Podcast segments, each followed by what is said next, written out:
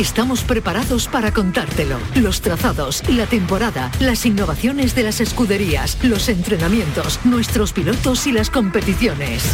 El circuito. Los viernes a la una y media de la tarde con Fernando García en RAI. RAI, Radio Andalucía Información. Buenas tardes Andalucía. Ha comenzado ya el Gran Premio de España del Campeonato del Mundo de Motociclismo que se celebra cada año aquí, en Andalucía. Han comenzado las motos a rodar en el circuito de Jerez. Se han disputado de forma consecutiva 35 grandes premios en este circuito. Esta es la edición número 36. Valentino Rossi es el piloto con mayor número de victorias en el trazado andaluz. Ha conseguido vencer en nueve ocasiones, seis en MotoGP, una en 500, una en dos y medio y otra en 125. Le sigue Jorge Lorenzo, cinco victorias, tres en MotoGP, dos victorias 250 centímetros cúbicos. Después Dani Pedrosa con 4, 3 en MotoGP, una en dos y medio. Vic Duhan 4, 4 en 500. Alex Cribillé 4, 3 en 500 y una en 125. Ha habido ocho vencedores diferentes en el circuito de Jerez Ángel Nieto en MotoGP desde el año 2002. Valentino Rossi, 6 victorias, Márquez 3, Lorenzo otras 3 igual que Dani Pedrosa, que también ha subido tres veces a lo más alto del podio. Cuartararo lo ha conseguido en dos ocasiones, la última el año pasado, Stoner una, Loris Capirosi en otra ocasión y Sete Gibernau también sabe lo que es ganar en una ocasión en el circuito de Jerez. Fíjense, la última victoria de Honda en MotoGP en este circuito fue en 2019. La consiguió Mar Márquez. Márquez es uno de los protagonistas de este fin de semana. Saben que se caía hace un año en este trazado y que estuvo toda la temporada apartado de la competición, regresó el fin de semana último de competición en Portugal y regresa al circuito en el que se cayó, como decimos, hace un año sufriendo una de las lesiones más importantes de toda su carrera deportiva. La última victoria de Yamaha en Jerez la consiguió Cuartararo el año pasado en el Gran Premio de Andalucía. Ducati solo ha conseguido una victoria en Jerez, allá por el año 2006 la consiguió Loris Capirossi y la última victoria de Suzuki fue en 2000. Lo consiguió Kenny Roberts y lo conseguía en la eh, categoría de 500 centímetros cúbicos. Estos son los datos más importantes de este fin de semana de motos en Jerez, este fin de semana de motos marcado por el coronavirus. El circuito con Fernando García. Arrancamos. En la realización está Álvaro Gutiérrez. Esta es nuestra dirección de correo electrónico, elcircuito@rtva.es.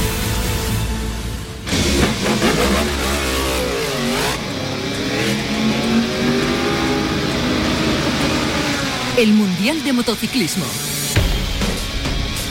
Nos vamos a ir al circuito de Jerez con alguien que lo conoce como la palma de su mano. Se trata de José Luis Cardoso, es el único piloto andaluz que ha participado en el Campeonato del Mundo en la categoría reina y además que ha tenido una escuela de, pilotos hasta hace muy poco en el, en el circuito de, de Jerez.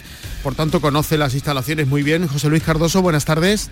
Hola, buenas tardes. Qué gran premio más raro, ¿no?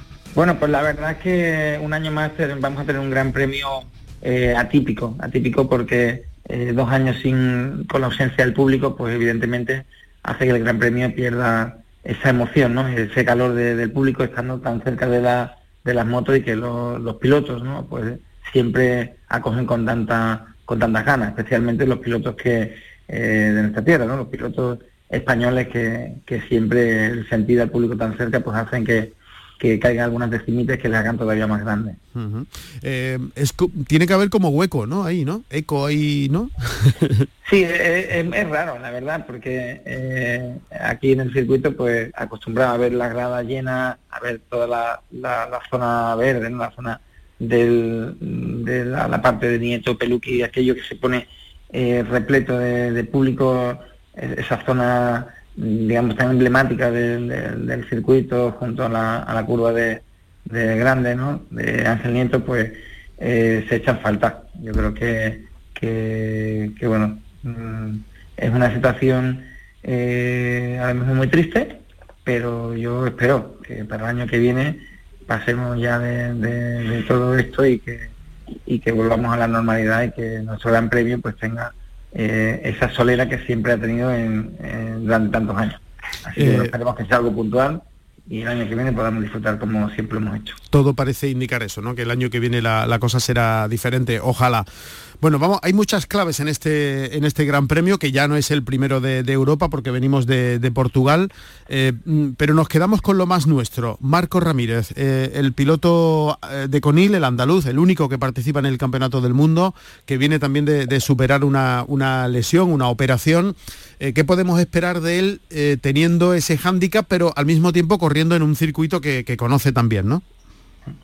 Bueno, la verdad es que Marco eh, no ha tenido un buen comienzo de temporada debido a esta, lesión y que evidentemente pues le ha, le ha mm, impedido pues poder conseguir buenos resultados, eh, aparte de, perderse una, carrera en, Qatar y eso pues sin duda hace que el ritmo pues no, no pueda ser el, mismo. Eh, por el contrario, llegar aquí al Gran Premio de, su casa, ¿no? de nuestra casa, pues eso es un plus, a pesar de que no esté público y esas decimitas eh, que comentaba antes no, no las puede tener, pero seguro que las va, las va a sacar porque también eh, hay que destacar que en los entrenos de pretemporada pues consiguieron muy buenos resultados y yo creo que eso le va a valer mucho de cara a poder clasificar bien y hacer una buena carrera, que es lo que estamos esperando y así lo deseamos también. Bueno, hay otra, otra clave, Márquez eh, llega un año después al circuito en el que se cayó y, fíjense cómo se cayó, que le ocasionó la pérdida de, la temporada completa, reaparecía en, Portugal. ¿Cómo lo ves? Pues Márquez siempre es, una incógnita, aunque aunque mm, viene de una lesión, como todos sabemos, larga, una lesión delicada que ha estado incluso a punto de costarle su carrera deportiva. Y viendo al Márquez en Márquez quizás un poco conservador en algún punto, no siempre, pero en algún punto de la, del fin de semana de Portimao vimos que, bueno, que intentaba hacer eh, tanto los entrenos como la carrera de, menos a más, pues al final yo creo que fue capaz de conformarse y entender que, su regreso pues eh, iba a ser paulatino. Pero yo creo que después de haberse probado, de ver esas lágrimas, esa de, emoción, ¿no? después de terminar la carrera, y supongo que por, por dentro de su cabeza pues pasaron eh, muchísimas cosas y momentos que ha debido vivir y que él mismo ha reconocido durante estos nueve meses de tanta incertidumbre y creo que, que ahora vuelve, digamos, a no a creer en sí mismo, pero sí a, saber de que de verdad eh, va a poder mm, volver a la competición en las mismas condiciones que, que, la dejó antes de la lesión. Por lo tanto, yo creo que eh, llegar a Jerez un entorno donde, donde se encuentra bien. Ya vimos la, la, carrera ¿no? que le llevó a la, la lesión, el, la, clase magistral que estaba dando. Y yo creo que aquí vamos a ver un Marque con una actitud distinta, quizás a la de Portimao, un circuito que no es el de Portimao, me refiero a que en Portimao no había, sí que lo conocía, porque había rodado anteriormente, pero es un circuito difícil, físicamente muy exigente, donde las referencias tampoco las tenía muy claras, por el año pasado no ocurrió con esta moto y aquí pues llegaba de una forma un poco bueno, extraña, mermado y con, mucha duda. Yo creo que ahora en Jerez se va a encontrar eh, con esa fuerza de decir ya estoy aquí, con las ganas de, mm, de, que esta moto sí que tiene referencias en este circuito, con lo bien que ha ido siempre y yo creo que puede estar luchando por ganar, fíjate. Por lo que llevamos visto de, temporada desde que comenzó este, este año en, en Qatar, eh, ¿qué podemos esperar de, la categoría reina? Eh, no sé si ya nos ha dado tiempo a ver algo de, que vaya a ser algo muy competido, va a haber un claro dominador, la llegada de Márquez puede marcar un antes y un después, no, sé cómo lo ves. Yo estoy de acuerdo contigo en que la llegada de Márquez va a marcar eh, un, antes y un después. como pilotos favoritos, pues hay muchos, ¿no? pero hemos visto también que la regularidad hace eh, también que, se puedan conseguir títulos. En el caso de, Joan Mir, que el año pasado fue muy competitivo, eso por supuesto que sí, pero, pero también fue un campeonato en el que, en el que mm, priorizó ¿no? el estar todas las carreras eh, en posición delantera, podio y al final pues le llevó a la consecución del título. vimos también mucho baile. El piloto empezó la temporada con Cuartararo arrasando las dos carreras aquí en nuestro circuito y pensábamos pues que sería el piloto a batir y que sería, digamos, como un paseo para él. Y, la realidad pues fue totalmente otra. Ha habido otros, otros pilotos que tuvieron apariciones eh, puntuales eh, y que ganaron, el caso de, de las KTM, ¿no? con Darrell Bindel, con Oliveira también, en algunas carreras. Y bueno, esto te hace pensar y, ver la competitividad tan grande que hay, la igualdad de motos que existe y también de los pilotos. Entonces, creo que eh, el candidato al título va a ser el piloto que sea capaz de, mantener esa regularidad constante en todas las carreras y, bueno, al final pues será capaz de luchar por el título. El tema de Márquez, pues, evidentemente sabemos que eh, lo que nos tiene acostumbrado es que no falla, siempre está ahí en todas las carreras y, seguramente pues cuando coja el ritmo que yo creo que ya estará brillando a, gran altura, pues va a volver a ser el piloto que era y el piloto a batir, por supuesto. Bueno, ya hemos hablado de, Moto 2, hay una igualdad absoluta, lo va a tener complicado Marcos Ramírez, que ya lo tendría de por sí complicado en condiciones de, normalidad. Eh, y en Moto 3 eh, está más clara la cosa, ¿no? bueno, Moto 3 también, eh, es que hoy día hay tanta igualdad, todas las motos están tan iguales en, tanto en motores como en, neumáticos y todo esto, que, siempre es una incertidumbre. Hay pilotos que han, han demostrado que saliendo en la última posición tras una penalización son capaces de, alcanzar el grupo y ganar una carrera. Y bueno, sorprendente pues la actuación de, de Acosta, ¿no? no eh, hemos visto todos súper eh, con, qué claridad se ha impuesto en, las tres carreras que vamos disputadas. Eh, debutó con podium, ganó de una forma brutal en la segunda carrera de, de Qatar y bueno, en Portimao fue una, una, clase magistral, ¿vale? Como tuvo la capacidad de meterse en la última, a tres curvas del final de la última vuelta a Foggia, ¿no? Yo creo que, que está en un momento dulce, está en un momento eh, extraordinario y creo que, va a seguir demostrando, especialmente aquí en Jerez, circuito que, conoce muchísimo y por supuesto pues yo creo que, es el piloto a batir ahora mismo. Y hablamos también ya para finalizar de la rookie, ahí sí hay presencia andaluza también. Sí, ahí yo creo que este año vamos a, disfrutar muchísimo también en, la rookie. Eh, David Muñoz y Daniel Muñoz son nuestros dos representantes andaluces en esta, en esta Copa de Promoción es una copa de promoción, pues como mucha gente sabe, de muchísimo nivel, ya que pilotos que están eh, luchando actualmente en estos, en esta categoría, en este campeonato, pues bueno, son candidatos firmes a poder eh, tener un futuro muy prometedor en el, motociclismo. Caso de, David Muñoz y David Muñoz hicieron una campaña extraordinaria el año pasado, tan solo con 14 años debutaron en la, en la Red Bull Rookies Cup David eh, consiguió ser subcampeón de la Red Bull Rookies Cup. Yo creo que es algo detrás de Pedro Acosta, precisamente, a quien también alguna ocasión pues lo puso entre la entre la espada y la pared y, también consiguió eh, ganarle ¿no? en alguna carrera. Yo creo que, que David tiene, tiene muchas posibilidades de estar luchando por el título y bueno, al igual que también que Dani, ¿no? que el año pasado pues también consiguió varios podiums, pole position y ahora pues con más experiencia yo creo que, van a, ser los pilotos mm. Referencias y esperemos que, casi sea, ¿no? Porque el, motociclismo andaluz pues, también necesita de éxitos. Muy bien, pues ojalá así sea. José Luis Cardoso, el único piloto andaluz que ha participado en la categoría reina en un mundial. Muchísimas gracias por atendernos como siempre y que disfrutes el fin de semana. Muy bien, igualmente. Un abrazo.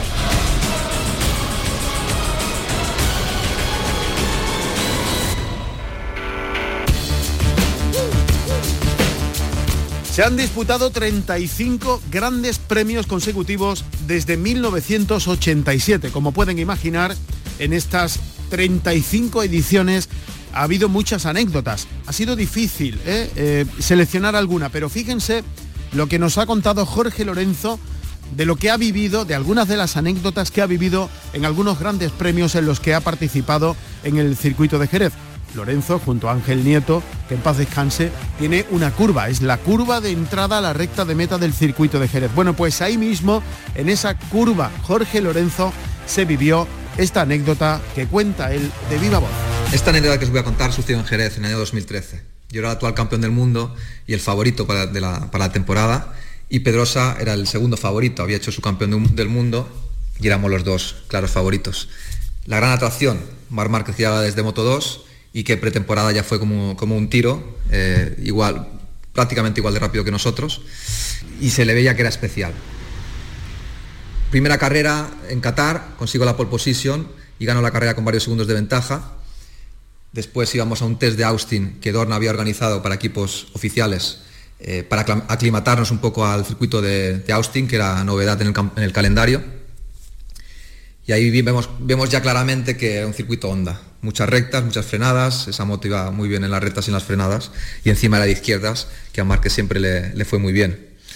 El test terminamos lejos de las ondas, acabamos preocupados porque era mucha diferencia que teníamos que intentar solventar.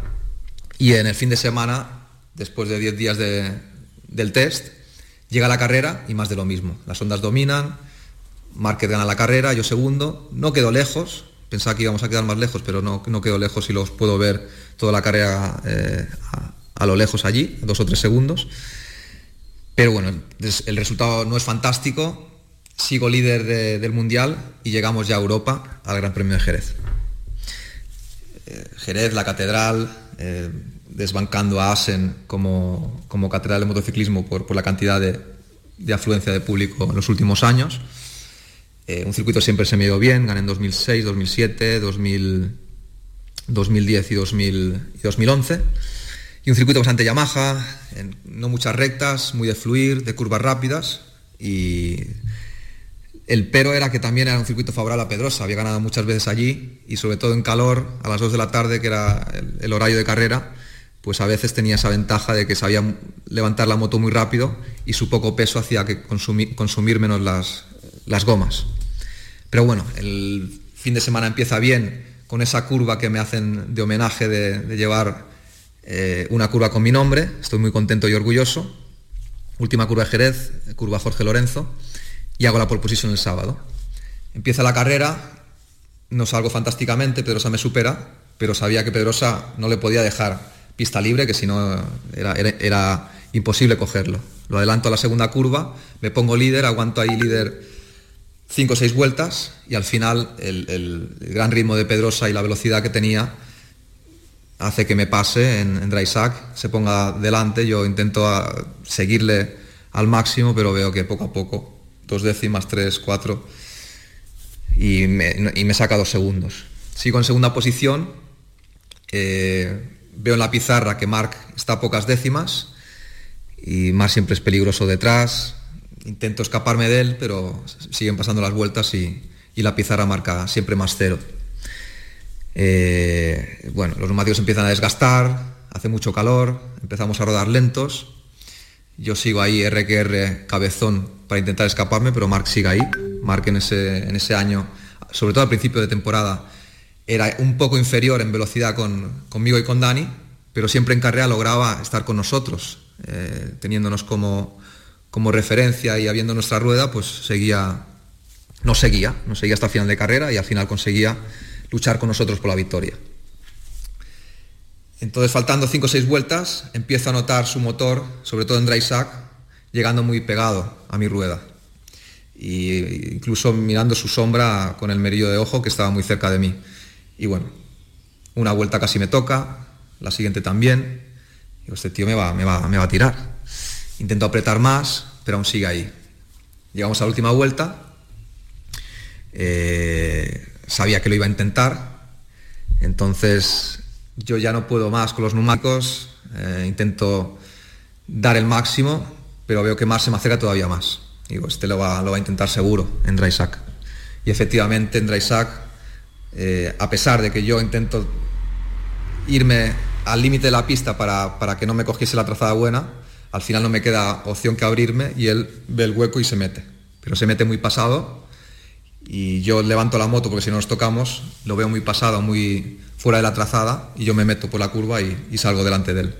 Ahí me da la sensación de que, de que se ha pasado mucho de pista y ya que le he metido medio segundito, ya no me va a alcanzar.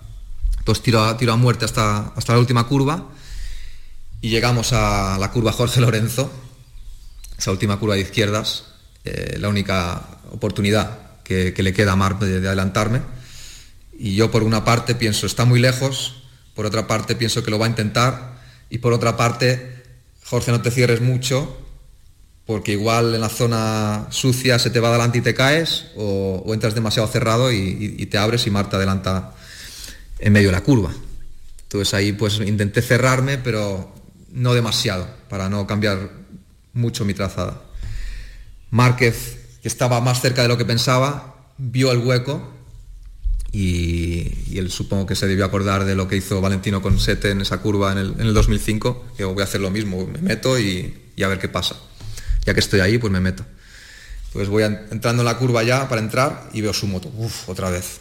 Escucho su moto y su sombra y pam, efectivamente nos tocamos. Yo tuve la suerte, sinceramente, de que Jerez en los últimos años había ampliado la escapatoria de asfalto o había cambiado la escapatoria de, gravilla por, por, más asfalto y me voy fuera de la pista, pero no pierdo tiempo pues, eh, intentando salir de la, de la gravilla, que me hubiese significado perder la tercera posición. Pierdo la segunda posición, entro en meta tercero haciendo espavientos como que ha pasado, no lo habéis visto, entro en meta súper super enfadado y la vuelta de honor, Mar me ve e intenta darme la mano. Entonces ya ahí por primera vez le digo, no, no, no te doy la mano que, que no veas la, guarrada, entre comillas, que me has hecho, ¿no? Y entonces él gira la cabeza y sigue. Pasamos la vuelta de honor, llegamos al, corralillo, y enfadado como una mona porque creo que ha sido injusto y que ha entrado, eh, ha hecho una maniobra muy sucia y, no se merece una sanción. Me quito el casco echando humo y voy directo hacia, hacia el equipo que me espera eh, en, el, en el corralillo. Me intentan consolar, me intentan animar, que esté tranquilo, sobre todo Héctor Martín, que era mi jefe de prensa, me dice, va Jorge, relájate, cálmate, no la líes, estate tranquilo, pero ya ahí no escucho, no escucho nada y yo siempre he sido un piloto de sangre caliente y cuando veo algo que me parece injusto, pues no razono y no, no sé hacer segundo papel.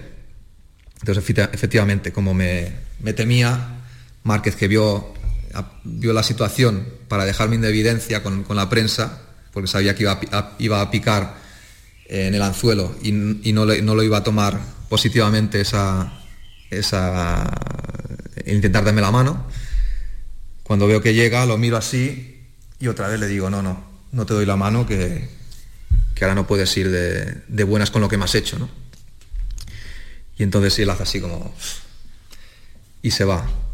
Entonces yo ahí estaba súper enfadado, nos vamos al podium, ni nos miramos, acaba la ceremonia de podium y cada uno se va a sus boxes. Y bueno, eh, rueda de prensa, eh, recogemos todo, nos vamos al motorhome, yo sigo muy enfadado, eh, a la prensa le digo que, que evidentemente Mar necesita, tiene que ser sancionado y bueno, veo en las redes sociales que no me, no me apoya casi nadie. Era, o sea, era el más perjudicado, pero era el, el que estaba quedando, quedando peor a nivel público, como, como el malo de la película. Y eso me, hacía eh, cabrearme más.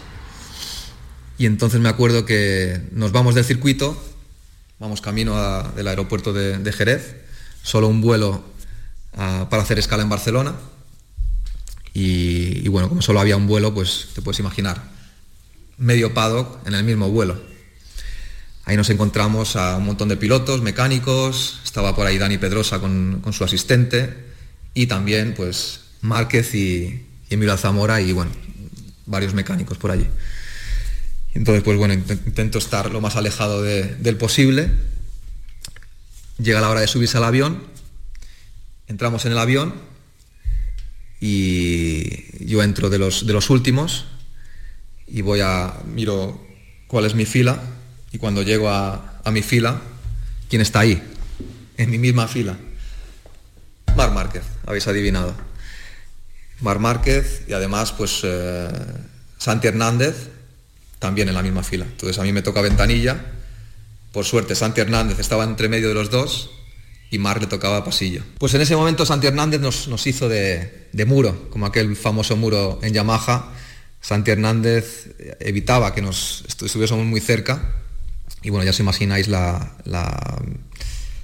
seriedad del vuelo, el silencio que había sepulcral eh, y la incomodidad que pasamos, los, tres. Yo ahí pues disimulaba como podía con, con, libros, con alguna revista o periódicos. Ellos miraban el ordenador cada uno pues disimulaba como podía, pero había un ambiente muy... se podía cortar con, con un cuchillo. Aterrizamos por fin en Barcelona después de una hora y media de, vuelo. Cada uno coge su maleta y a la hora de despedirnos, entre comillas, yo miro a Mark y le digo, ¿estás preparado para las próximas carreras? Como en tono amenazante y intentando intimidarle, ¿no? Como mostrando mi estatus de, de, experto en la categoría y, y, él, pues como era muy joven, tenía 20 años y era todavía muy niño, se quedó que no sabía cómo responder y no dijo nada. Y entonces, pues los tres nos, nos fuimos para cada uno por, por su sitio en el, aeropuerto de Barcelona y ya no nos vimos para la siguiente carrera de Le Mans. Pues fijaos qué casualidad que en, que en, un avión tan grande, con 250 pasajeros o lo que, o lo que fuese, justamente nos tocase eh, los dos en la misma fila, que éramos, eh, bueno, yo no lo quería ni ver a él, y él supongo que a mí, tampoco, ¿no? Y casualidades de la vida que justamente ese día pues nos toca en la misma fila. Y bueno, si fuera compañero de equipo tiene sentido, porque al final los equipos eh, contratan o subcontratan unas agencias que a veces pues, ponen a los dos pilotos en la misma fila. Pero pilotos que no, no son compañeros de equipo, que suceda eso es una gran casualidad. Pues bueno, lo positivo de, de ese día es que, es que tengo una anécdota para contar, en este caso a vosotros, y algún día, si algún día tengo, tengo hijos o, nietos, también le podré, podré contar. Bueno, si os ha gustado esta anécdota, darle a like. También quiero saber cómo recordáis esta carrera a través de vuestros comentarios y no olvidéis darle a la campanita para recibir notificaciones en los próximos vídeos. Recordad, este jueves preview del Gran Premio de España en Jerez y os veo en el próximo 99 Seconds. Es una de las miles de anécdotas que se han vivido en estos 35 grandes premios de forma consecutiva que se han disputado en el circuito de Jerez Ángel Nieto. Comienza a rugir Andalucía, ruge Jerez, nos vamos, volvemos el próximo viernes. Ya saben que el domingo son las carreras, mañana los entrenamientos clasificatorios, el domingo desde las 11 de la mañana Moto 3, Moto 2 12 y 20 con la participación del único andaluz Marcos Ramírez y a partir de las 2 de la tarde toda la emoción en la categoría reina en MotoGP.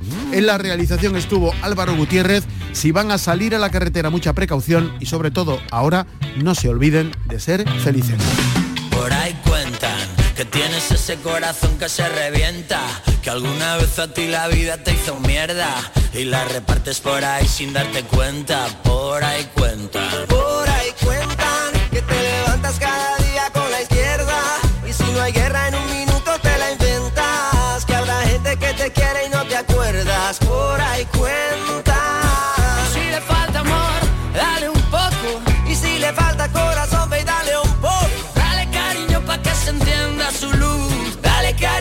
que se encienda su luz. Y yeah, ven pa' darte un abrazo y un beso. Que lo que te falta es eso. Que te calienten los huesos, los huesos. Yeah, ven pa' darte un abrazo y un beso. Que lo que te falta es eso. Que te calienten los huesos. Este viernes, toda la información sobre el Gran Premio de España de Motociclismo de Jerez, con la última hora de los entrenamientos libres, la tienes en el programa El Circuito de RAI, con Fernando García. Y en la jugada y el mirador de deportes de Canal Sur Radio, con Antonio Rengel y Pedro Lázaro. Llega el Gran Premio de España de Motociclismo de Jerez.